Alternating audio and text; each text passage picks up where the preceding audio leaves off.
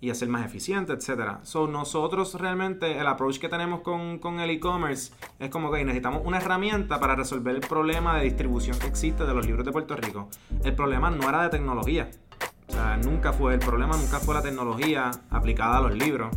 El problema era de distribución.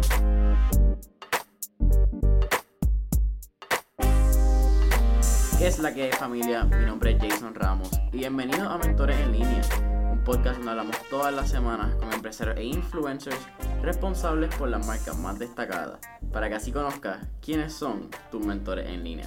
Y en el episodio de hoy tengo a Carlos Goico, cofundador y CEO de 787, el e-commerce que te ayuda a descubrir y comprar libros de autores puertorriqueños. Carlos, bienvenido al episodio de hoy. Gracias Jason, gracias por tenerme aquí de invitado. Este, ya escucho todos los episodios, me gusta lo que estás haciendo.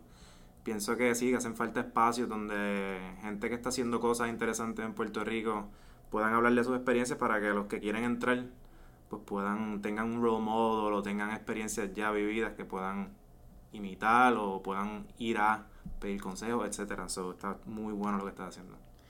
Bueno, vamos a empezar porque tú eres uno de nuestros de nuestras personas selectas que que no solamente considero mentores en líneas por, por tu historia, sino por lo que has creado y creo que es algo muy particular, la historia del libro 787, así que cuéntanos un poco más de quién es Carlos, primero que nada, y quiero entrar un, poco en, tu historia, vienes de Ponce, Eso así. ponceño de pura cepa, so, vamos a por ahí poco a poco, yo creo que va a salir con la conversación la historia del 787. Sí, pues mira, para que conozcan un poquito más de mí, este, como ya mencionaste, nacido y criado en Ponce, Estudié toda mi vida, eh, high school, college en Ponce, me gradué de la Católica de Comercio Internacional.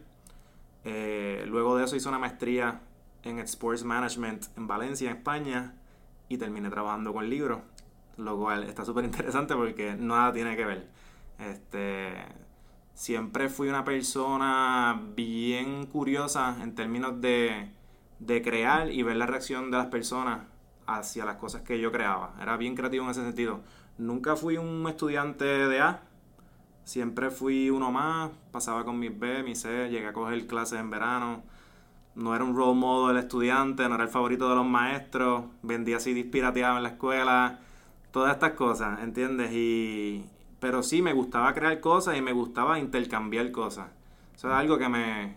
Yo encontraba que, que yo hacía algo que alguien me podía dar dinero a cambio de eso legalmente obviamente, y pues yo, eso, eso a mí me, me yo decía, contra, qué chévere, ¿qué, qué, otras cosas puedo hacer también?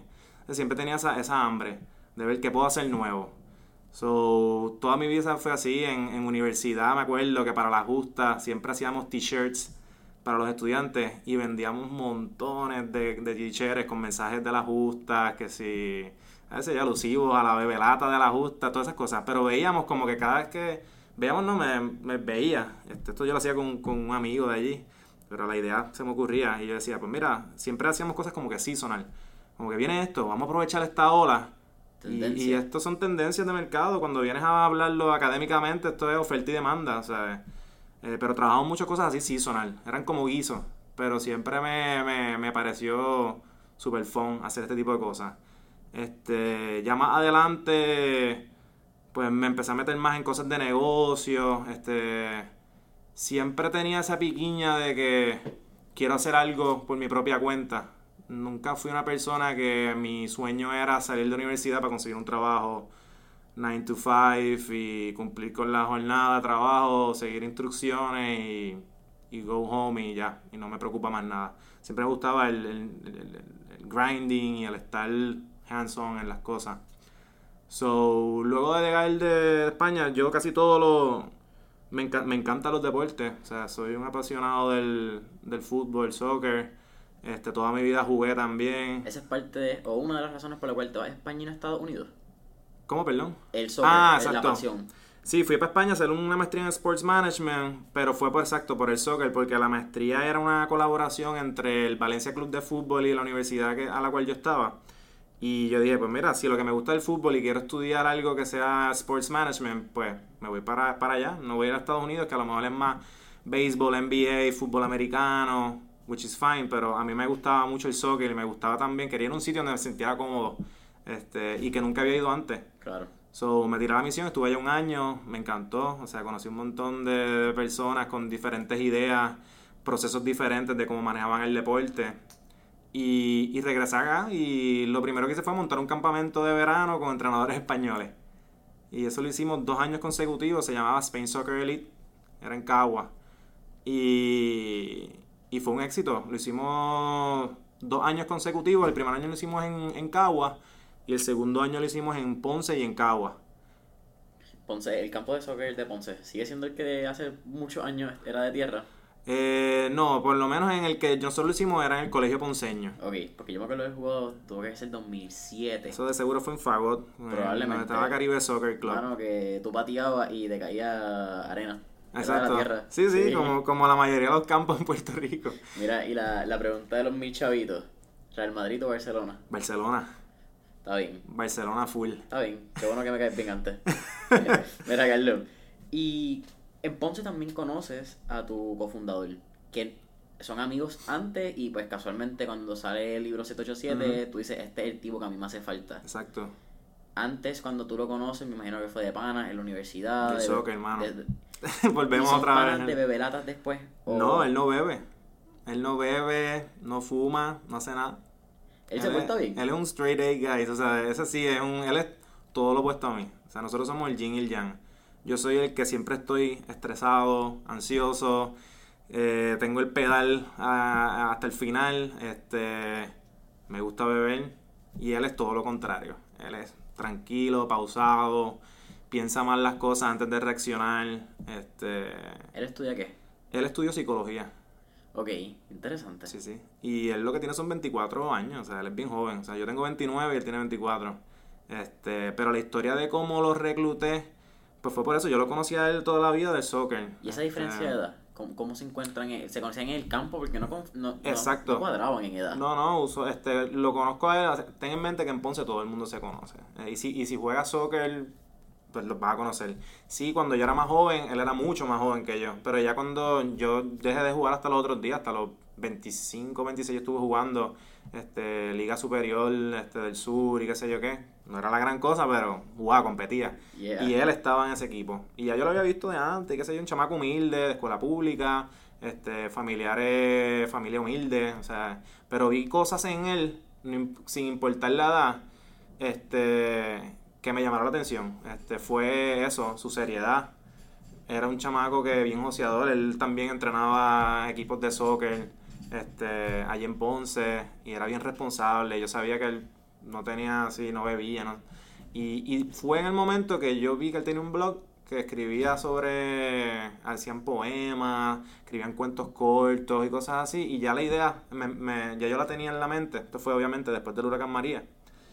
Y a la primera persona que se me ocurrió llamar fue él, mano, de la nada. Y no es que nosotros no éramos panas ni salíamos a ningún lado. O sea, nosotros, él y yo no teníamos una relación de panas. Pero yo lo conocía, nos respetábamos. Y yo dije, mano, no sé, pienso que este es el chamaco que yo necesito.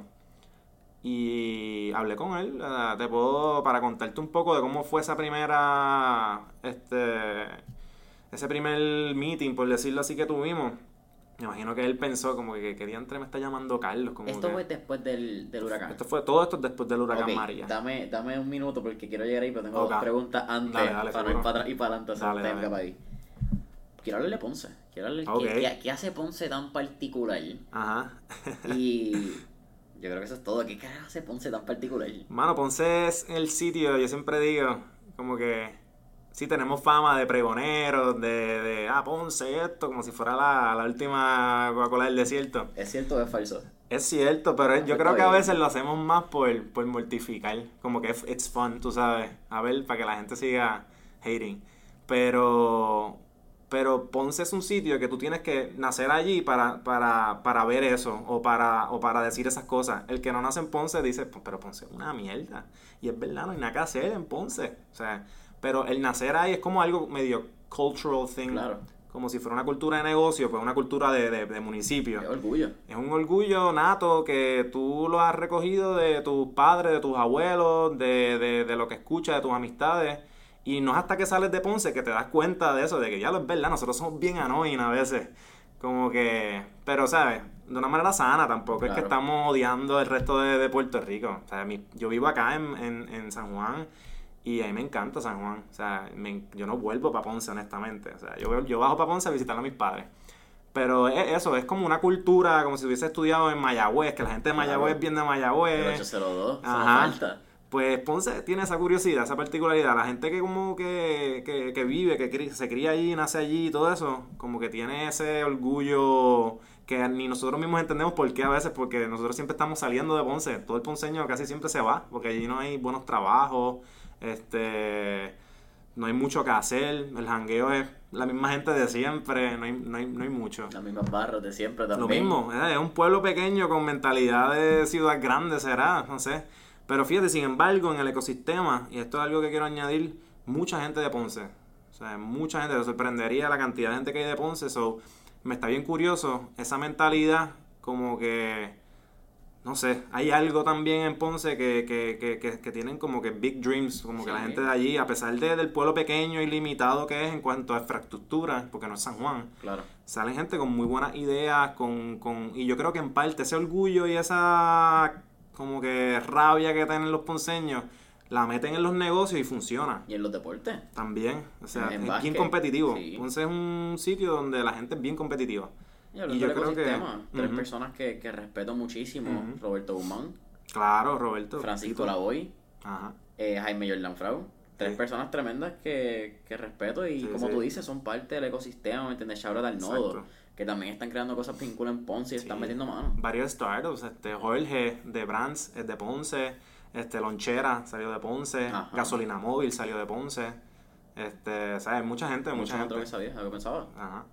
Entonces, fast forward, sales de Ponce y estamos en septiembre del 2017. Tenemos Irma y tenemos María. María es el punto clave donde sale el libro 787. Una semana y media antes, donde fue Irma. La idea estaba en tu cabeza, nunca Para pasó. nada. Para nada. O sea, yo creo que yo, al igual que mucha gente en Puerto Rico, no sabía que, que, que, que Irma y María iban a hacer la destrucción masiva que fue. O sea, yo creo, yo pensaba que pues voy a estar vacilándome unas vacacioncitas luego del huracán, en lo que llega la luz y vuelvo a San Juan a trabajar.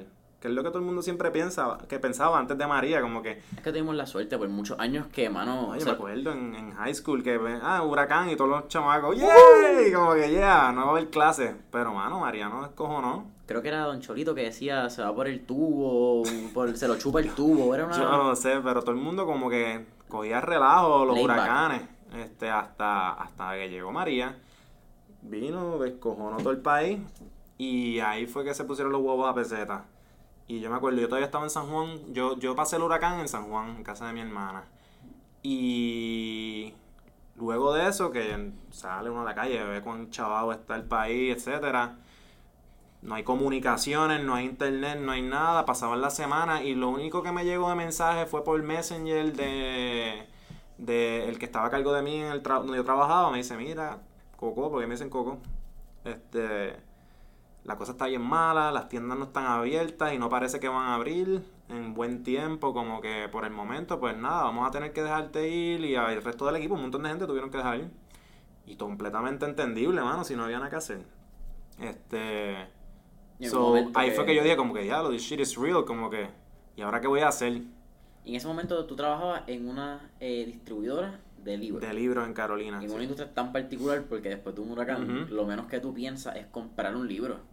Pues fíjate, sorprendería porque sin luz, yo, la gente, yo hablo con mucha gente que diantre, me, me bajé como 10 libros en después del huracán, porque no había, no No había había luz, nada, no había internet, no había nada.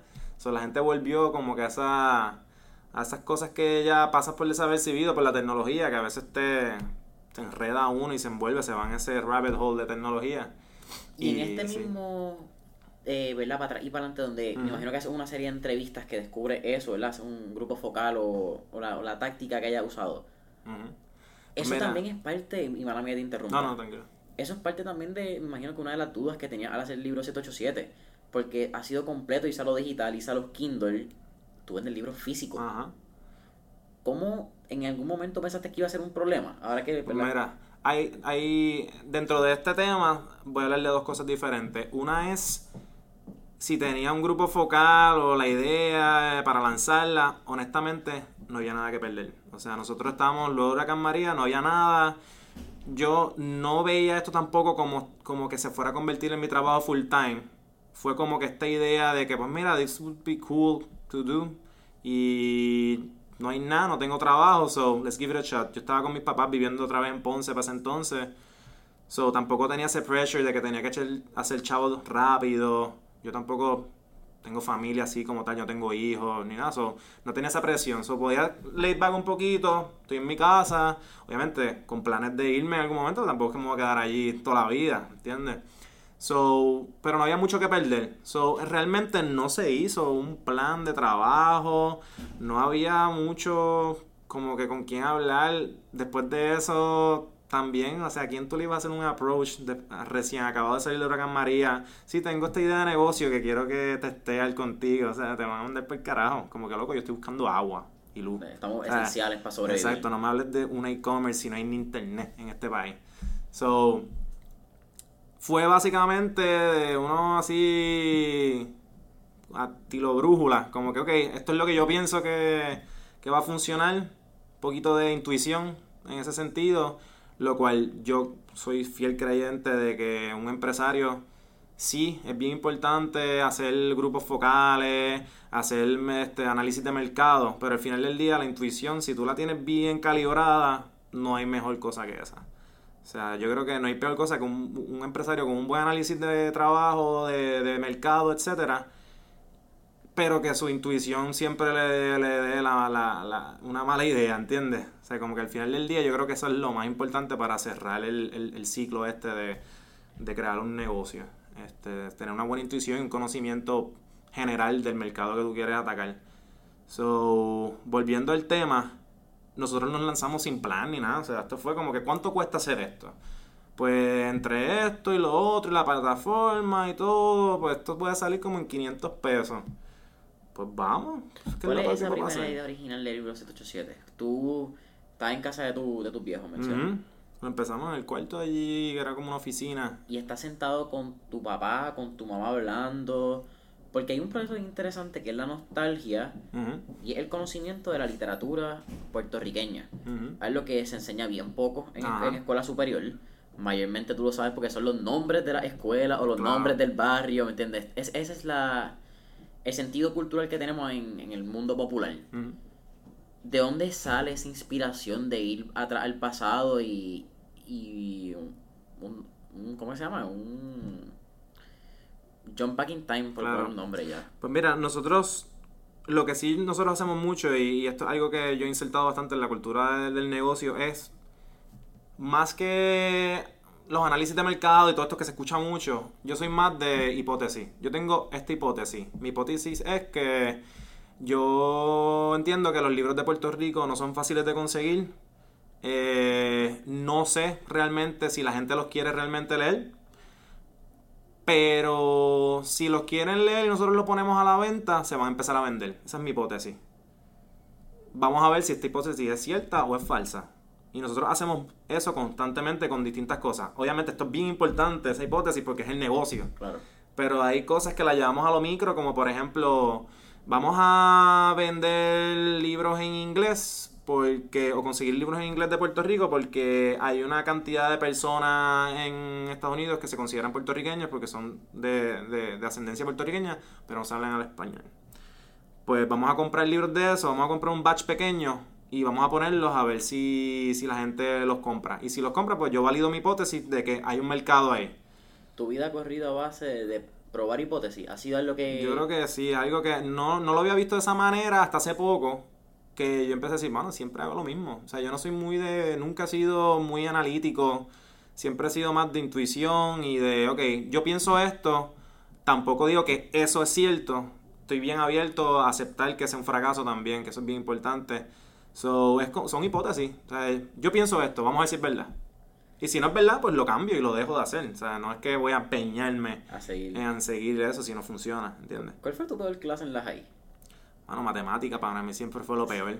No tenía, no tenía duda. La matemática para mí, ¿sabes? yo era bueno reteniendo este, información. Y en la parte creativa me imagino también. que- Creativo, sí, me encanta la música, me encanta el arte, me encanta todas estas cosas, pero cuando procesos bien específicos de analizar y ecuaciones y todo, bueno, yo me colgué como tres veces en la universidad en una clase de, yo no sé, álgebra, yo no sé qué, tampoco era la más difícil del mundo, pero es que no podía, no me puedo concentrar, yo también no estoy este, recetado ni nada, pero pienso que tengo ADD. Y yo- para mí concentrarme es de las cosas más difíciles. Yo creo que es parte de.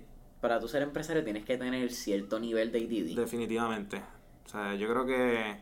O si tú no eres el que tienes ADD, consíguete un socio que sí lo tenga. Porque si los dos son igual de, con- de, de pasivos, mano, eh, the world is gonna eat you. Como que Y si los dos son igual de, de reactivo ADD. también puede ser un problema. ¿Qué tú también, crees que pasa? También puede ser un problema. Yo, yo he visto casos, o sea, no te puedo decir qué es lo que va a pasar porque no soy un estudioso del tema. Pero la hipótesis. Pero mi hipótesis es que positivo positivo es negativo, ¿entiendes? Este, y usualmente si las personalidades son bien iguales van a chocar. Se pegan, claro. Este, a menos que los dos tengan bien claro de que todo lo que se diga pues se va a procesar de una manera en específico y que no escale a más allá de, eso. Porque en el caso de nosotros, yo soy el, el, el, el- loquito y Jero es el tranquilito, pero también a veces hay, hay diferencias y es encontrar ese punto medio donde uno pueda tener una conversación y resolver un problema, porque casi siempre es cuando hay problemas, no cuando las cosas van bien. Este, y, y separar las personas de, de lo que está pasando. Porque al final del día nosotros estamos cuidando un bebé. Claro. So, el pelear él y yo no ayuda en nada al bebé. ¿Entiendes? So, hay que encontrar ese punto medio de que, ok, está bien, tú piensas esto, yo pienso esto otro, pero ¿cómo vamos a hacer entonces para seguir que este bebé siga creciendo? Porque si no, lo vamos a matar. Claro. Por más weird que se escuche eso. Ay, suena bien interesante porque, y acabó, mientras estaba mencionando lo del socio, eres el primer invitado del podcast que el socio no es esposo, esposa Ajá. o hermano. ok. Entonces, y, y eso es una parte en particular, porque cuando son tus familiares, tú tienes que tener otro mindset, tú tienes que tener mucho cuidado con lo que tú hablas Claro. y, y se trata de, una- de otra manera completamente diferente.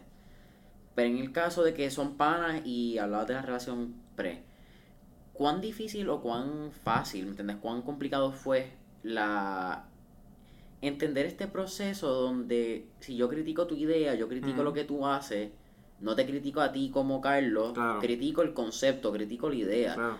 Porque la línea entre profesional y personal se va... Sí, es bien fina. Sí. Es una línea bien fina. Y no tan solo eso, todo depende en el momento que lo diga y cómo lo dice. Porque hay muchos factores externos que influyen a la hora de tú tener una conversación específica con una persona. Este, no tan solo es, o sea, es fácil decir, vamos a separar la acción de la persona, etcétera. Pero si ese día en particular esa persona tiene, está teniendo un día malo, por más que él sepa que hay que separar una cosa de la otra, va a haber un choque. So, yo creo que es más entender globalmente, tener una relación global con esa persona, de que no importa lo que pase, al final del día, pues hasta la, la hora que, es, que, el- que terminamos la jornada laboral, podemos salir y nos podemos dar una cerveza tranquilo, aunque él no bebe, pero ese, para que entienda un poquito. Como que nada de lo que se diga se tiene que tomar personal, aunque lo tomes personal en el momento. O sea, nosotros, yo creo que también he tenido, hemos tenido un éxito como socios, porque desde el inicio tampoco éramos unos mejores amigos. O sea, que realmente no nos, no nos juntamos para hacer esto porque éramos panas. Claro. Que eso pasa mucho, como que ah, tú y yo somos panas, nos gusta el skateboard, pues vamos a hacer una compañía de skate. Y al principio todo es honeymoon stage, está perfecto, pero cuando las cosas se ponen difíciles y entonces hay que superar obstáculos y ese socio no es el socio correcto, se te va a quitar. Claro. O, se- o te quitas tú, al igual, o sea, todo depende. So, hay, hay que encontrar un perfil para, para tu socio, que es casi como un, como, como si fuera un dating thing, tú sabes, como si fuera tu pareja de vida, por decirlo así. Y es que lo es. Porque al final del día es una relación que Claro. estás horas ah, este, trabajando el- a diario, te ves las caras todos los días, eh, cuando las cosas se ponen difíciles, pues hay discusiones, o tienes que estar con una persona que tú puedas tener todo tipo de conversación. O sea, es bien similar a una relación de pareja. Pero tienes que mantener al bebé vivo. Literal. Y todo es por el beneficio de, de, de la criatura. Entonces comienza este, este proceso y este proyecto que es el libro 787. Entonces se llama ¿cómo? Él se llama Gerardo, Enríquez. Gerardo y Carlos. Por alguna razón la había leído y se me había olvidado. No, te preocupes. Qué inculto de mi parte no saber el nombre de tu cofundador. Y es una parte bien esencial en la cual no había internet, que estoy mencionando, no había señales, y eh, tuve el gap de la oportunidad de vender libros. Pero ese gap de la oportunidad también viene algo bien inusual de, tener un e-commerce que es online, y ese es que tú tienes que ir a las casas, que a, las distribuidoras de libros, tienes que ir a los escritores. No podías llamarlos, no podías enviarle un Instagram DM, no podías enviarle un email porque no tenían señal. Exactamente. ¿Cómo entra eso dentro de un e-commerce, la historia? Porque es bien particular, no es, una historia de otro e-commerce. Sí, sí. No, exactamente, por, por, por, el mismo hecho de que empezamos haciendo esto sin tan siquiera tener internet, que es totalmente Hasta lo contrario. Exacto. So, obviamente, empezamos con la idea de este proyecto esperando que en algún día llegara al internet, si no, no había, no había negocio, pero lo empezamos a construir todo como que en papel, tú sabes. ¿Cómo vamos a hacer esto? Y como yo tenía experiencia previa en la industria de los libros, ya yo tenía un clear path de, ok, estas son las editoriales que hay que ir a contactar, este es el modelo que le vamos a proponer a ellos para que trabajen con nosotros, etcétera. Puede tener un insight adentro de la industria. Claro, so, nosotros montamos el juguete en papel, por decirlo así, antes de lanzar la página o empezar a, a hacer la cuenta de Shopify. Tan siquiera eso. O sea, nosotros tuvimos varias reuniones que una semana después del huracán la conseguimos un Pizza Hut o algo así. No está, no está patrocinando este, este podcast, pero ese fue, ese fue el sitio que teníamos internet ahí en Ponce. el y, coworking space. Y vamos allí, mano. Y allí empezamos a mirar como que, ok, ¿cuánto vale Shopify? Porque nosotros estamos este, montados en Shopify. So, eh, empezamos a ver cuánto cuesta, cuál es la mensualidad, okay, cómo funciona, qué templates me gusta, cómo vamos a darle esto a la página en cuestión de diseño, bla, bla, bla. So, empezamos a construirlo ahí. Ya luego de eso, yo creo que el reto que lo seguía era encontrar los libros. So, nosotros empezamos contactando autores independientes de los cuales yo todavía tenía en mi lista de contactos para tener algo. Y empecé a contactar autor por autor independiente. Al principio yo cogía lo que fuera, mano. No importa si el libro era bueno o era más o menos o de qué tratara. Yo quería productos para la página. Y, bueno, yo me acuerdo que le pusimos una fecha de lanzamiento de 5 de diciembre. Ya estábamos en noviembre. So, y no, todavía no había llegado el internet. Y era como que, Jero, yo le decía a yo le digo, Jero, Jero, vamos a lanzar el 5 de diciembre. Esa es la fecha. O hay que hacer lo que sea para que esta página esté ready para esa fecha. Porque yo no me quiero perder las la ventas Navidad. Y es una buena fecha para tu lanzar. Es la fecha. si no, está en Black Friday, Cyber Monday, tiene que estar en Navidad. Exacto. So, lo empezamos a hacer y entonces era como que, diablo, se está acercando la fecha y tenemos poquitos libros, como que tenemos como 30 libros maybe. Nosotros no podemos lanzar una librería online con 30 libros. O son muy pocos. So, yo dije, mano, vamos a tener que ir a las editoriales en persona y ir allí y decirle, mira, mi nombre es Carlos y yo tengo esta idea, a ver si te interesa. Y eso fue lo que hicimos. Empezamos a viajar al área metro y a presentarnos allí en la editorial. A veces llamábamos de antemano a ver si lo conseguíamos este para poder reunirnos en la editorial porque esta gente todavía no está ni operando de nuevo. Claro. Y yo decía, mano, yo espero que digan que sí, porque si no, vamos a tener bien poquitos libros y esto va a ser bien cuesta arriba. Pues sorprendentemente, todas dijeron que sí. Y por el mismo hecho de que, ¿qué es lo peor que puede pasar ahora mismo? Como acaba de arrasar un, un huracán categoría 5, ahora mismo no hay negocio, estamos está todo bien cuesta arriba, está todo bien jodido, para hablar en la rueda de bichuela. Este, so, dale muchachos, o sea, lo que nosotros estamos proponiendo también era algo bien viable para ellos. Nosotros no requeríamos quitarle inventario a ellos, nosotros le dimos, mira, vamos a vender tus libros, tú solamente dame acceso al catálogo, nosotros lo vamos a poner en la página y si se vende, venimos para aquí y te lo compramos. Claro. Que era bien doable. Y ellos, perfect, ok. Y todo lo cerramos el mismo día. Ok, pues firma aquí, y ya está. Ok, ya tenemos esta editorial, tenemos 300 libros. Pero ustedes iban ready. Esto no, aquí no fue un discovery. Ah, mira, pues te presento esto, ¿qué tal? Ah, no. Ah, si te gusta, vamos, mira, aquí está. Sí, sí, nosotros realmente, como yo conocía la industria, la propuesta era bien sencilla. Era una propuesta básicamente de dos páginas que decía, mira, este, vamos a vender los libros a través del internet. Eh, era más presentarle a ellos el modelo de negocio. No era tanto el mercado, cuán grande era eso. A ellos no les importa el final del día. Porque tú puedes llevarle una propuesta con con predicciones y todo. Y por lo menos a mí, tú me vienes con predicciones, pues cool, ¿sabes? ¿Cuántas lindo, personas, cuántas pero- personas no me han dicho a mí o cuántas personas yo no he visto pichar su compañía del hockey stick? ¿Sabes? La- el chart siempre, de momento, pum, sube. Oye, todas las compañías. Un WeWork. Ajá. En el WeWork todo, todo estaba para que fuese este el próximo unicornio. Ajá. Y las predicciones, que eran hermosas, pues Sí, sí. no eran reales. No, y todo el mundo lo hace y eso está cool, hay que hacerlo, porque tú tienes que vender tu negocio, parte de- tú tienes que vender el sueño. Pero todos sabemos que 9 de 10 compañías van a morir.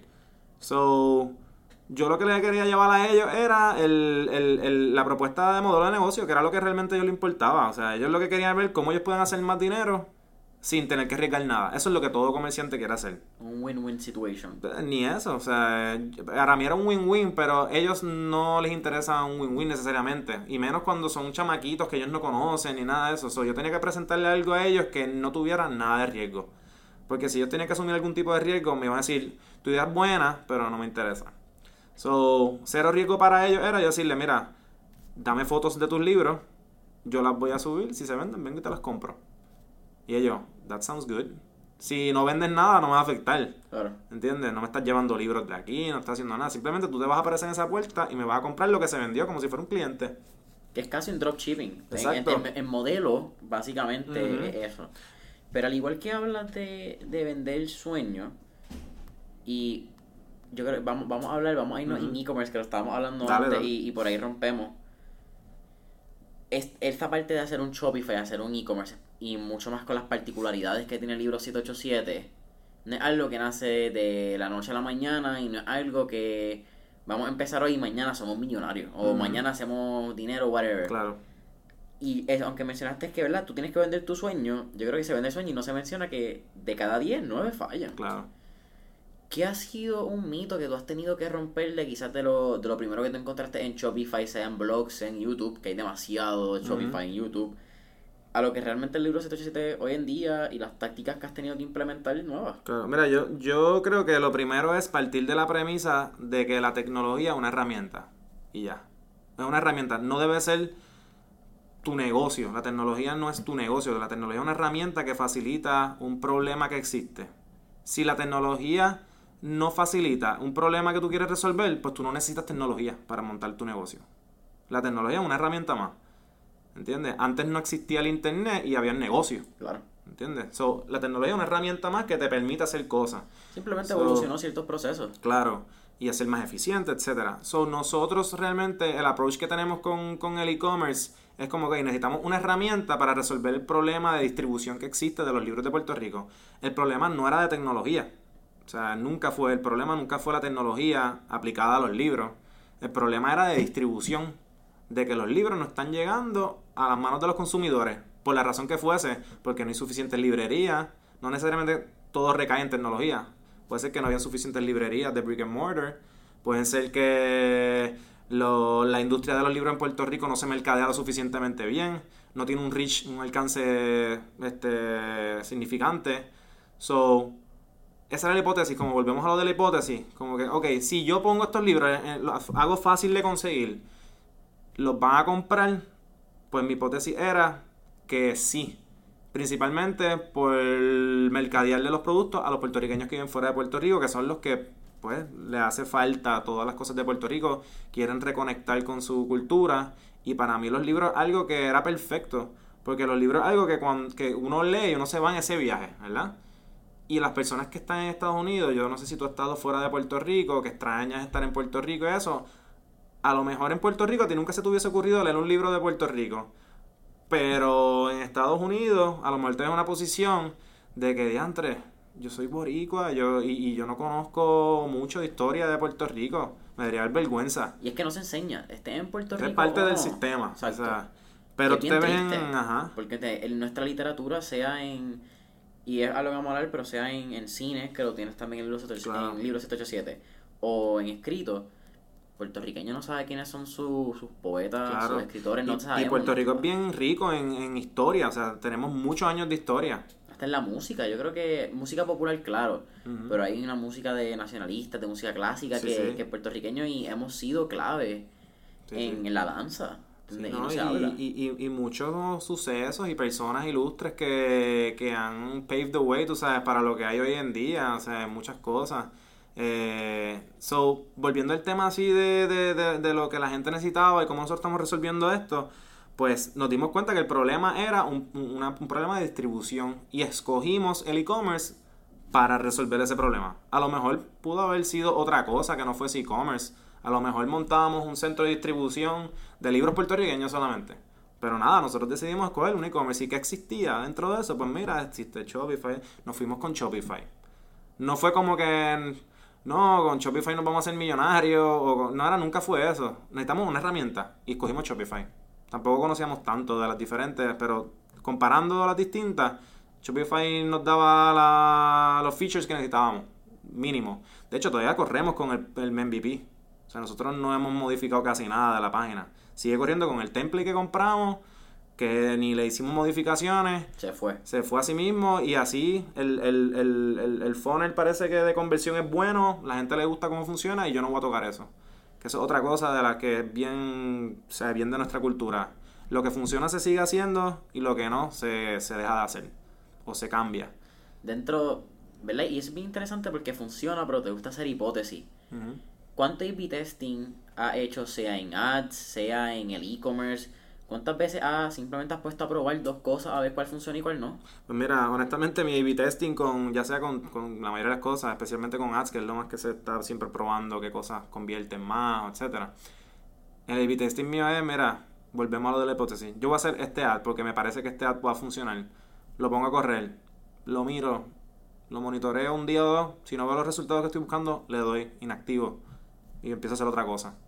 Hasta que yo encuentre el ad que está funcionando. ¿Y Porque tú, no, tú eres no- quien maneja los ads en la Sí, cuenta? Ok. yo, yo manejo, hago la segmentación, hago, o sea, todo. Y tú tra- te pregunto porque no, no te lo pregunté, cuando estaba en la distribuidora de libros antes de María, división, hacía, ¿qué hacía? Pues yo estaba a cargo del departamento de mercadeo, pero no, no era, no tenía nada que ver con, con ese tipo de trabajo. Pero no. siempre ha estado la venta, siempre ha estado la parte linda. Es la parte creativa de, de, de, de cómo tú llevar el mensaje de tu negocio, el feel de tu negocio, este, cómo tú, o sea, yo siempre, todos los negocios que yo he hecho siempre tienen un look y un feel que es lo más importante. Y, y el mensaje que se lleva al cliente. No solamente venderle libros, como que, ok, ya, tienes el libro aquí, compra.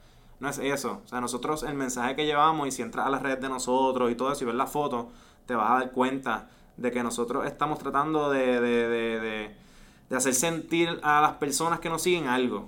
Es Como que- nostalgia y es pertenencia a Puerto Rico. Literalmente, exacto. Y nunca estamos diciendo, este libro acaba de salir, cómpralo. No, nosotros te vendemos más la experiencia de cómo tú te...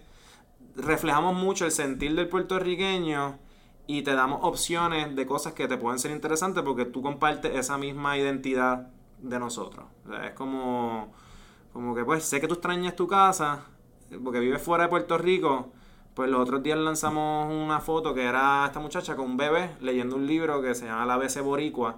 Y estoy seguro que cualquier puertorriqueño que tenga familia en, en Estados Unidos, o sea, que viva en Estados Unidos con su familia y vea eso, va a pensar en comprar un libro de niño de Puerto Rico. Puede decir, "Oye, yo no tengo un libro de Puerto Rico para el nene o para la nena, para el bebé. Y yo quiero que ese nene o nena tenga las raíces de, de- La de pertenencia. Boricua. O sea, yo no quiero que eso se pierda. Eso es parte de, mi heritage, ¿entiendes? So, es, no jugar, sino que trabajar con eso y usarlo a nuestro favor. Eso es lo que nosotros siempre estamos tratando de plasmar, ya sea en video, este, muchas veces también crear contenido es bien importante en el e-commerce. Este, tenemos que estar creando constantemente contenido y ese es nuestro diferenciante a la hora de, de que nuestra página siga atrayendo más personas. Porque no tan solo compra los libros, pero mucha gente no conoce de los libros que estamos vendiendo. So, también tenemos que hacer el ejercicio de, crear contenido, blog o no sé, cualquier cosa para que la persona se eduque también antes de, de hacer una compra. So, nosotros lo que realmente queremos es crear una comunidad, un sentido de comunidad que dentro del mundo de la literatura, de gente que le gusta los libros, obviamente, o que quieren conocer, o que extraña en Puerto Rico, que quieren comprarle un libro a su nieta o nieto, todas esas cosas. Pero todos compartimos lo mismo, que somos puertorriqueños en este sentido. Y, y, y nada, eso es lo que hacemos. O sea, es plasmar eso en, en, en todas las redes de nosotros en las cuales estamos presentes, que no es brick and mortar, es, es en la nube, por decirlo así. Claro. Wow, tocaste tantos temas que, que, es que en verdad, mano, que ese, ese último párrafo estuvo muy... Wow. Eh, vamos a ver, pues es que quiero hablar de tantas cosas que mencionaste ahí. Realmente el, el modelo de libros 787 es un, un modelo que, que, era brick and mortar, simplemente lo llevamos a, a digital. Exacto. En el caso, tenemos eh, un ejemplo bien grande que fue un líder a nivel mundial, fue Borders. Ustedes hacen lo mismo que Borders, una librería, ¿verdad? Borders era más grande, la sí, esas variables. Pero ustedes están, lo que están haciendo es digitalizando el proceso de vender eh, el libro. Ya no tienes que ir a un sitio a comprarlo, especialmente Puerto Rico. Que para mí me parece bien interesante porque le abres la puerta a una generación que a la generación Z y los que están naciendo ahora que todavía no se ha nombrado generación, que no necesariamente conocen eh, la literatura puertorriqueña, que definitivamente no van a ir a la librería Norberto en Río Piedra a comprártelo, porque o no les gusta Río Piedra o no están acostumbrados a comprar un libro. Claro. Pero tú le estás dando la oportunidad no solamente de verlo primero en, Instagram, por, por ser la plataforma nativa de, de, la, de los Z, le das curiosidad y a la misma vez educas, que es parte importantísima de, esta parte de la literatura que estábamos hablando. Y, simplemente aprovecha un gap inmenso que, había. No, y como te digo, o sea, el, problema que estamos resolviendo no es la venta de libros en general. Nosotros estamos resolviendo un problema de unos libros bien particulares. Y, y, es a través de, eso, de la cultura. Nosotros, si lo, ponemos, lo puedo poner de una manera, es nosotros vendemos libros a través de la cultura, por decirlo así. Eh, y entiéndase, por ejemplo, en el caso de Barnes Nobles. Si nosotros hiciéramos una librería que fuera todo tipo de libros, probablemente no vamos a tener mucho éxito. Porque ya estamos automáticamente compitiendo con Amazon, con Barnes Nobles, con todas estas compañías grandes. Nosotros nos queremos diferenciar y ser los mejores en un nicho. A mí me encantan los nichos, o sea, yo escojo algo en el cual yo me puedo enfocar completamente en eso y hacerme el mejor en eso. So, nosotros dijimos, pues, literatura puertorriqueña, cuando tú metes en Amazon y buscas todos estos libros, o no están disponibles o los venden usados al triple del precio o cinco veces el precio que cuesta. So, yo empecé por ahí. Ese sí análisis sí lo hicimos, para ver si, si los libros que nosotros vamos, vamos a vender estaban en Amazon. Había un mercado. Pues si estaban en Amazon, realmente no, no teníamos un negocio por hacer. Nos dimos cuenta que no, que estos libros no estaban disponibles. So, ya ahí eh, ya nos empezamos dar cuenta de lo que está hablando ahorita, de, de, que estaba rota la distribución. So, nosotros ahora lo hacemos available. Y de hecho, nosotros nunca hemos vendido en Amazon libros, todo lo hacemos en nuestra página. Que a veces uno dice, ah, no, pues voy a vender en Amazon para aprovechar el tráfico. Nosotros hemos creado nuestro propio, nuestra propia audiencia a base de eso, de, de contenido, de consistencia, de servicio al cliente, que es súper importante. O sea, volviendo a tocar el tema de e-commerce y de dropshipping y todo eso y el sueño que te venden con el dropshipping, que no estoy diciendo que sea imposible, pero a veces te lo pintan como algo súper fácil que no lo es. Es que igual que, mano, yo creo que en los últimos tres años, vamos un poquito, vamos a hacerle cuatro años, si tenemos tres tendencias bien grandes, e-commerce, Shopify, Forex y criptomonedas, cryptocurrencies. Todas son, yo no tengo nada en, en, nada en contra de ninguna de las tres. Sí, sí y con las tres te puedes hacer dinero. Claro. Pero lo que pasa es cómo te lo venden en este juego de un son unos 100 metros, es un dash. Claro. Y realmente es un maratón. Eh, eh, puede ser hasta un tríalo a veces. No, y te lo pintan de una manera que uno dice, coño, si, si es así de fácil y hay tanta gente haciéndolo, lo hacen inclusive más difícil de todo hacer dinero porque está bien crowded ese space. So, nosotros ahí que me iba por la línea de customer service, que es parte fundamental de lo que nosotros hacemos. Nosotros controlamos todo el proceso. O sea, a mí no nos pasó por la mente en algún momento como que, ¿y si las librerías envían el libro y así nosotros nos quitamos ese peso de encima?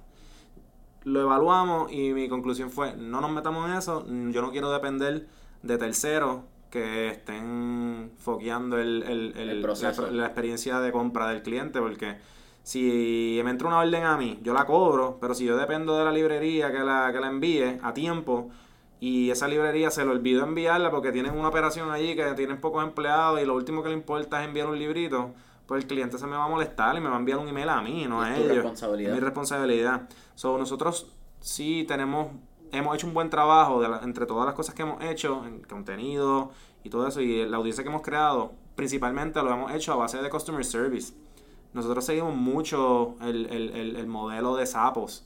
O sea, no sé si has leído el libro de Sapo y conoces la historia de Sapo, que esta es el e-commerce de que venden zapatos. Oye, sí, pero no, he leído la historia, no estoy Lo educado. compró Amazon hace unos cuantos años atrás por casi un billón de dólares. ¿sabes? Y Sapo se diferenció y se sigue diferenciando por el servicio al cliente. Este, no sé si yo escuché un podcast los otros días que estaba él, él se llama Tony, el apellido no me acuerdo, Tony Hayes o algo así. Este, que él dice, nosotros somos una compañía que se dedica al servicio de cliente, which happens to sell shoes. Como que nosotros, ellos lo que venden es zapatos, pero realmente el core es customer service. So, el él dice, plusvalía, el- es el plusvalía. Y él, y él dice, nosotros, yo no descarto que en algún momento nosotros tengamos un Zappos Airlines o un Zappos Hotel. Lo que nos va a caracterizar es el servicio al cliente. Ese va a ser el diferenciante de toda compañía que él haga. Él ni, ni le apasiona los zapatos. So, parte fundamental de lo que no, el approach de nosotros es el servicio al cliente. Por ejemplo, suele pasar mucho en esto del e-commerce. Alguien escribe la dirección mal. Tú envías algo, viene el, li- el libro de vuelta. Ya esa persona pagó un shipping, porque lo paga el cliente. A veces, a menos que haya una promoción de free shipping o lo que sea. Pero esa persona ya pagó el shipping, escribió la dirección mal, me lo devuelve a mí. ¿Qué tú crees que es lo más justo para el negocio? Yo estoy seguro que alguien que está solamente en Shopify por hacer dinero, le va a probablemente cobrar, le va a escribir a la persona, mira, te, te vamos a cobrar 5 pesos de shipping y 15 pesos por manejo de orden porque fue tu culpa. Como mínimo te va a querer cobrar el, el- el shipping, El shipping. de nuevo. Eso siendo buena gente. Porque el error lo hiciste tú, Claro. no lo hice yo. La realidad es que en el e-commerce, si tú quieres durar, no puedes hacer eso. Tú tienes que entender que. Y no es que a mí el moro este de, de client is always right, a mí en verdad no, yo no estoy de acuerdo. Honestamente. ¿Por qué? Bueno, no, no quiere decir que uno tiene que ser bueno al cliente y darle un buen servicio. No es compatible con que él tiene la razón o no. Para mí no. O sea, yo lo hago porque yo quiero que tú vuelvas a comprar. No lo hago porque tú tienes la razón o no. Yo te doy un buen servicio, aunque no esté de acuerdo con lo que tú me digas, te voy a dar el mismo servicio. No quiere decir que si no estoy de acuerdo, no te voy a dar un buen servicio. Pero yo creo que una cosa no es compatible con la otra. Ahora, si tú quieres durar con un negocio, tú tienes que dar un buen servicio al cliente y eh, si eso eh, conlleva a tú tener que volver a pagar el shipping y a lo mejor tener un gasto en esa orden con ese cliente, pues lo haces porque tú estás mirando el long term value de ese cliente. Si tú le haces pagar el shipping cuando él cometió el error, a lo mejor te dice, pues es verdad, lo voy a pagar, pero estoy seguro que esa persona no va a volver a comprar en tu tienda. No, no, es que no va a querer. No, y no necesariamente quiere decir que, te, que ah, ya odio esa compañía, pero a lo mejor no se le va a volver a ocurrir porque la experiencia, la primera experiencia que tuvo fue negativa. De alguna manera u otra, aunque sea levemente negativo, pero la experiencia overall no es positiva. Tú quieres que esa experiencia, desde que él compra hasta que le llegue el paquete, hasta que lo abra y los libros estén en buenas condiciones, sea perfecta. Y ahí tú te ganaste un cliente que te va a comprar. So, nosotros invertimos mucho en ese proceso de experiencia de, de- de- de compra para que la persona vuelva a comprar. O sea, nosotros, todo negocio depende, eventually, del recurrency. Si tú no tienes clientes recurrentes, tú puedes tener un millón de clientes, first time clients, pero si no te vuelven a comprar, tuviste un millón de ventas y Va a tener ya. que estar. eh, ¿Cuál es la palabra? Va a tener que estar Searching, gastando, quemando gastando dinero. dinero, exacto, en, en más clientes. leads. Exacto. So, tú quieres, tú... A veces la gente confunde el más leads, which is fine porque growth, con el recurrente. O sea, como que le dan menos importancia al recurrente y no, es, no lo ven ni de esa manera. Lo ven como un cliente que, ah, pues ya fue cliente, so necesito más nuevo. Y es un error. Pues tú necesitas que ese cliente, pues, ok, ya compró y hasta maybe ya le llegó todo bien, pero tú necesitas darle cariño a ese cliente y recordarle de nuevo, mira, se acerca esta fecha, te recomendamos estos libros, este, o si tú ya llevas 16 órdenes, a lo mejor en la número 20, tú, tú quieres darle una gift card de 5 dólares porque en verdad te apreciamos, tú tienes, nunca te puedes olvidar del cliente que ya te compró. O sea, ya él te dio el dinero, no puedes seguir todo el tiempo looking for more and more. Por eso a veces la ambición puede ser dañina. ¿Cuán tedioso ha Este- sido construir estos sistemas de, de follow-up, este email marketing, campaña? Es- La segmentación de email marketing particularmente es bien complicada porque el mismo email que te llega y que entra a, a una nueva lista, que es la lista automática, Sí. también tiene que estar segmentado porque compró libros de X rama que le podrían interesar tanto. Sí, tú te puedes ir bien deep en esas ramas. Honestamente, nosotros no nos vamos muy deep todavía. Es no... que es muy complicado. eh. Sí, sí, te, te, te va a consumir, time consuming, este, si quieres irte bien deep. Yo sí, para el, para, para el volumen de ventas que nosotros tenemos ahora mismo, que en verdad es bueno, yo todavía no necesariamente estoy considerando irme muy deep en procesos así bien particulares. Este, yo creo que ya si en, en, expansiones, nosotros estamos considerando ahora expandir también un catálogo que sea de Hispanoamérica, no tan solo Puerto Rico. No, no, nos queremos especializar en hispanohablantes. Queremos ser la librería más cabrona que tú puedas entrar y comprar libros de libros hispanos. Porque también en Estados Unidos no es tan fácil conseguir libros en español. Yo creo que falta educación latinoamericana. Nosotros nos conocemos, pues, Gabriel García Márquez, ese es el que todo el mundo conoce. Claro, claro. Pero yo creo que faltan, y te, digo que creo porque yo soy el primer caso, yo alzo las manos y yo digo, yo conozco muy poco de mi literatura. Yo, yo también, yo no sé nada. Estaba hablando con el CEO del libro 787 y yo no sé nada de, de literatura. O sea, mi socio sí, pero yo no. A mí me gusta leer, pero yo leo otras cosas. Yo, yo usualmente leo entrepreneurship, libros en inglés de Estados Unidos. Y no es que tenga nada en contra de literatura puertorriqueña, pero eso es lo que me gusta a mí consumir particularmente. Nosotros atendemos un público que le gusta consumir literatura en español, en este caso de Puerto Rico, y probablemente le interesa también consumir libros de Hispanoamérica que no solamente sean puertorriqueños. Porque yo no entiendo que, o sea, yo no, yo, yo, yo no asumo que el que compra libros de nosotros es porque solamente lee libros puertorriqueños. Claro. Sí, le interesaba el libro puertorriqueño, pero probablemente también le interesa un libro de un autor chileno o, mexicano o colombiano, porque le gusta la literatura hispano, de Hispanoamérica. So, no sé, se me fue el hilo ahí. Sí, yo no me acuerdo por dónde. Pero volviendo al tema, customer service para nosotros es fundamental. Este, ese takeaway de que no considero que el cliente siempre tiene la razón, pero hay que estar. ahí empezamos, ¿verdad? Hay que estar para él, como quiera. Yo no estoy de acuerdo con que te tengo que pagar el shipping, pero te lo voy a pagar porque yo quiero que tú tengas una buena experiencia. Porque aprecia el consumidor, porque aprecia su, su experiencia en la... Sí, sí, independientemente de que me parezca absurdo lo que estás pidiendo, tú eres mi cliente y yo te quiero dar cariño. O sea, a mí me interesa que tu experiencia sea buena, porque es mi firma también al final del día. Hay un valor de agradecimiento ahí también en el hecho de porque, porque ellos confían en ti y es tu deber, por ponerle una palabra y entre comillas. Sí, sí el, el devolverle esa, esa experiencia grata. Eso está bien interesante y eh, antes, ¿verdad? Nos quedan como 10 minutos y hay dos preguntas que siempre hago. Ah, pero tengo dos, tengo como tres preguntas antes que tengo que cubrir porque no me, no voy a ir contento si no las hago. Mencionas Customer Service, mencionas la experiencia de usuario. Y ahí esos son dos pilares, yo creo, que hacen libro 787. ¿Cuáles son los próximos dos? Los próximos dos pilares. Ahí tiene, por ponerte dos. Ok.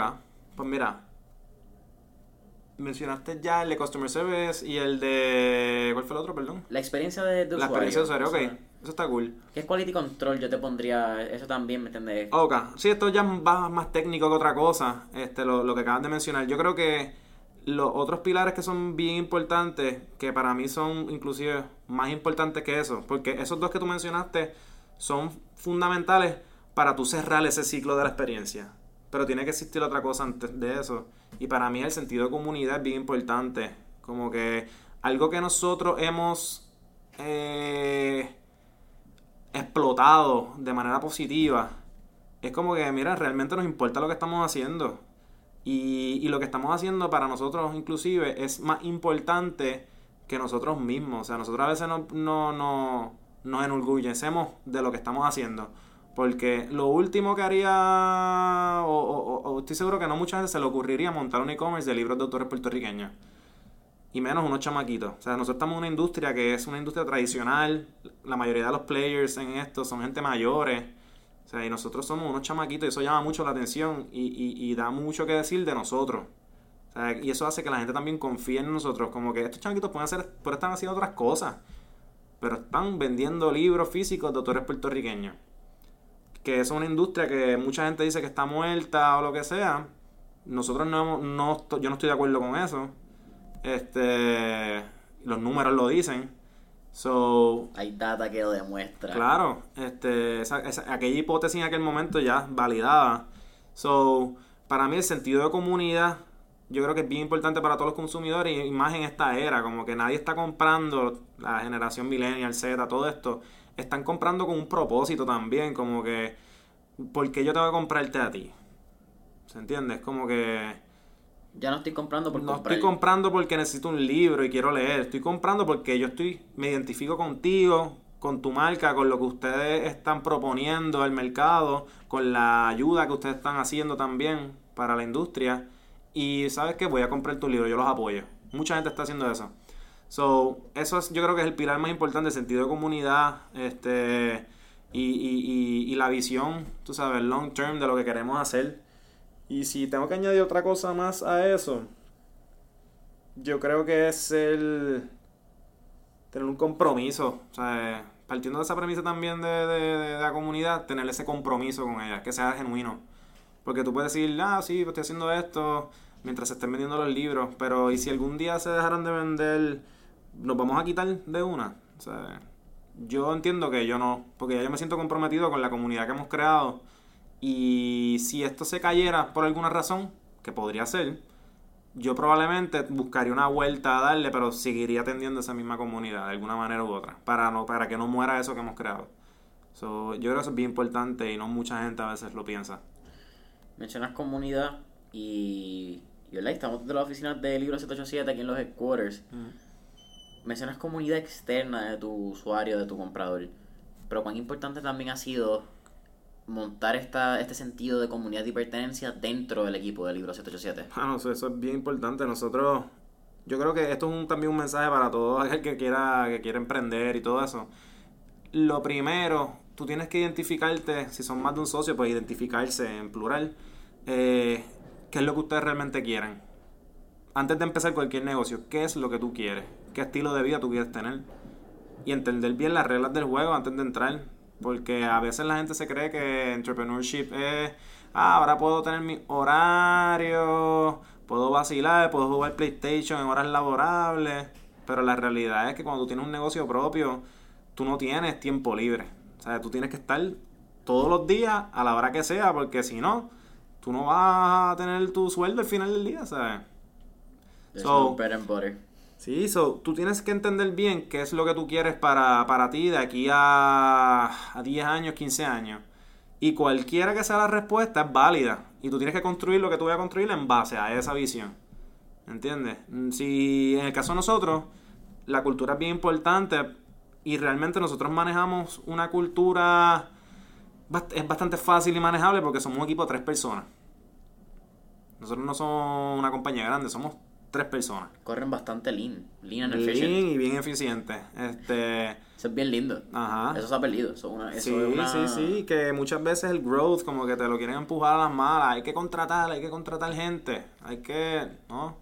La demanda te va a decir a ti si tú tienes que contratar gente. ¿Y es algún tipo de outsourcing o nada? ¿Todo bueno, outsourcing todos aquí. O sea, nosotros sí tenemos servicio contable, tenemos esas cosas, pero eso no es... Servicios profesionales añadidos. Exacto, no, es, no, es como un, no es como que del equipo del día a día. Claro. Este, y sí, la cultura es bien importante y a la hora de tú hacer un hiring, aunque sea un hire para un equipo de tres personas, tú tienes que estar bien claro de que esa persona que tú estás contratando no solamente tenga la, la, la capacidad y el resumen para hacerlo, pero que comparta básicamente tus mismos intereses, el mismo humor que tú o del, del equipo, porque si no, no se integra. So, esa cultura dentro de la compañía es bien importante. Una sintonía. que haya una sintonía, eso que está todo tiene que estar, tú sabes, on point. Y si eso fluye así, sí, van a haber problemas, van a haber discusiones, siempre lo hay. eso, eso es inevitable. Pero si todo el mundo está on board y todo el mundo se lleva, pues al final del día esas cosas se, se, se, se, pueden, se pueden echar a un lado. Como que, ok, ya, discutimos lo que hay que discutir. Bueno, vamos, ¿qué, qué es, lo, qué es lo próximo? ¿Entiendes? So, en ese sentido, eso, o sea, es bien importante también eso. Y más para compañías grandes, es más importante la cultura. Pero even though así, nosotros lo tomamos bastante en serio. Y, y sí, y seguimos tomándolo en serio. O sea, es bien importante. Carlos, para, para finalizar, siempre hacemos dos preguntas. La primera es si pudiera volver a traer tiempo y vivir alguna época de este mundo, de este, este universo loco, ¿qué época, qué década, qué año, whatever, te hubiese gustado revivir, ¿verdad? Reencarnar en otra persona y vivirlo. Mano, a mí, yo tengo, hay una época que me encanta y es la época de los 50 y no tiene nada que ver con empresarismo ni nada por el estilo, simplemente me gusta la época, me gusta la música de la época, me gusta la la, la cultura que existía en esa época, la ropa, los peinados, todo me gusta. Esto era flow gris, ¿verdad? Esa época Esto más es flow menos. así, sí, medio gris, este, medio... Este rock and roll así...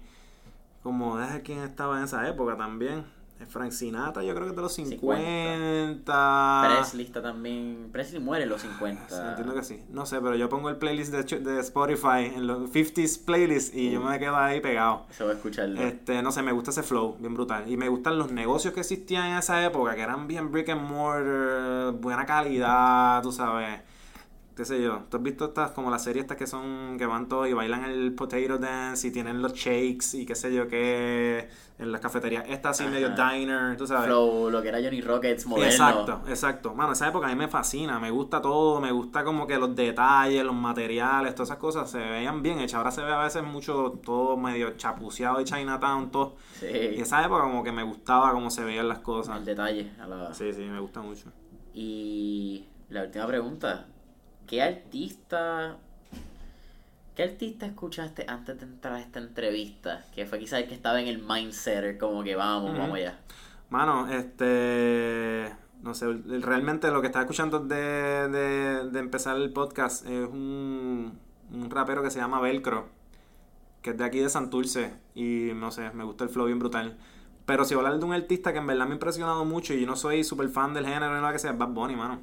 Lo que ese tipo ha logrado hacer, yo creo que son, uno como empresario, eso es un, un test, un focus, este, un, ¿qué es eso? Este, un, nada, tú puedes coger la historia de él y cómo él ha llegado a lo que ha llegado y, y seccionar eso.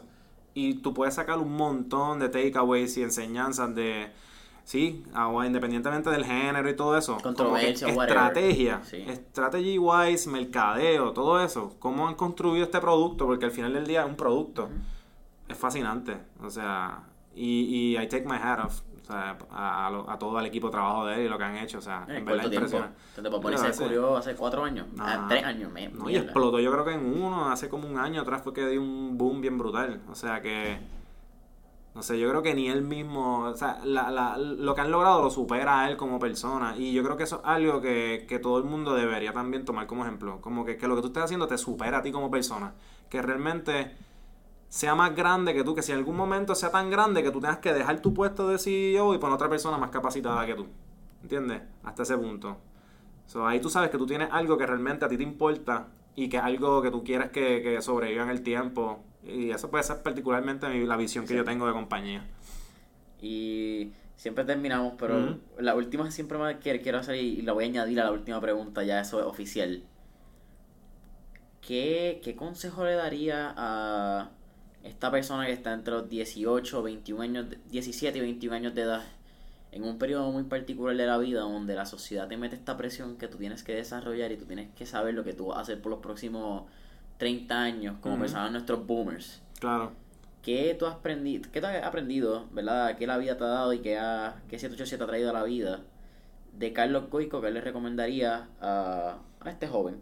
Sí, pues mira, la realidad es que a esa edad particular, yo creo que cualquier consejo que tú des, yo creo que no hay cosa mejor que los errores que tú puedas hacer y lo que puedas aprender de ellos. So, si me tuviese que preguntar a mí cuál es mi consejo que yo le diría, tipo father to son, es como que no importa lo que hagas, siempre haz lo que tú crees que es correcto. O sea, sigue principalmente tus valores, nunca sacrifiques lo que tú eres, el core de ti, para lograr cosas.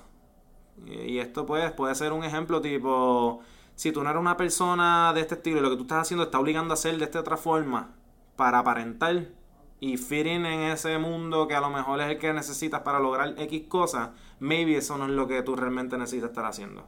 Como que nunca sacrifiques ese core, esos valores que principalmente te lo enseñan tus padres por, por aparentar. O sea, o por feeling o por, o por miedo a que dirán de ti o lo que sea. O sea, sigue siempre el instinto que lo hablé ahorita, como que sigue eso y, mano, quiérete, honestamente. Como que para mí el mental health es algo que es un tema que me apasiona, algo que afecta a muchos empresarios, es parte del juego. O sea, yo lo sufro y estoy seguro que todos los que has entrevistado sufren también Y no se habla. no se habla porque es un- se percibe como una debilidad. Por eso digo, no tengas miedo a expresar lo que sientes, aunque no sea lo que la gente a veces está esperando a ti, porque como te dije al principio, a veces la gente se cree que uno está aquí, estuve en par, esto y, y todo te va bien, y tú tienes esta persona que tú tienes que ser, even though las cosas están malas, you have to stick to the, to the Game game, plan. plan, tú sabes, y a veces tú necesitas tener un escaparate, ser honesto contigo mismo y ser honesto con los que te rodean porque te pueden ayudar, honestamente. Y para mí es bien triste porque eh, tocando ese tema de mental health, todo el mundo lo sabe. Ujú. Y se habla en el behind the scenes cuando en, en esto, ¿me entiendes? Sí, Tú y yo sí. fuera del podcast hubiese hablado del topic y quizás podemos irnos bien adentro y se hablaba, se claro. con, con tus otros peers. Pero no se le enseña al que está entrando. No, no, no, nunca se habla de eso. Y es bien triste porque cuando tú te das, la primera vez normalmente te da bien duro. Sí, la sí. primera vez es hardcore. Sí, no, tú llegas a un punto porque la vida de un, de un, de un empresario que está montando esto es, es- es una vida y, uno, y el día a día es lonely a pesar de todo. Como que No hay nadie que te entienda. no hay nadie que te entienda, tú tienes que estar sacando, sacrificando para maybe jangueos con tus panas y eso para tú darle vida a tu negocio. So, todas esas cosas se van acumulando. So, sí, como que ah, mi consejo es eso, sepan bien qué es lo que quieren, sean fieles a sus valores y, y, y, y exprésense y quiéranse y valórense. O sea, no, no, no hay que aparentar ser alguien para tener el éxito, honestamente. O sea, eso yo creo que es lo más importante. Tienes que estar contento contigo mismo y con lo que tú has hecho. Eso es todo. Familia, Carlos, para mí ha sido un placer, familia, hasta aquí este episodio. Pueden conseguir a Libro 787 en todas las redes como Libro 787. Exactamente, Libro 787 en Facebook, Instagram, Twitter y la página web libro787.com. Recuerden, cualquier libro o eh, películas también tienen También, café. sí, ¿saben lo tenemos, que- sí, tenemos filmes boricua, tenemos libros usados, tenemos café, o sea, todo lo que cualquier boricua fuera de Puerto Rico tiene que tener en su casa. Así que ya sabes, si tienes familiares o eres un boricua que vive en la diáspora, no puedes eh, perder la oportunidad de visitar libro787.com. Y familia, nos vemos en el próximo.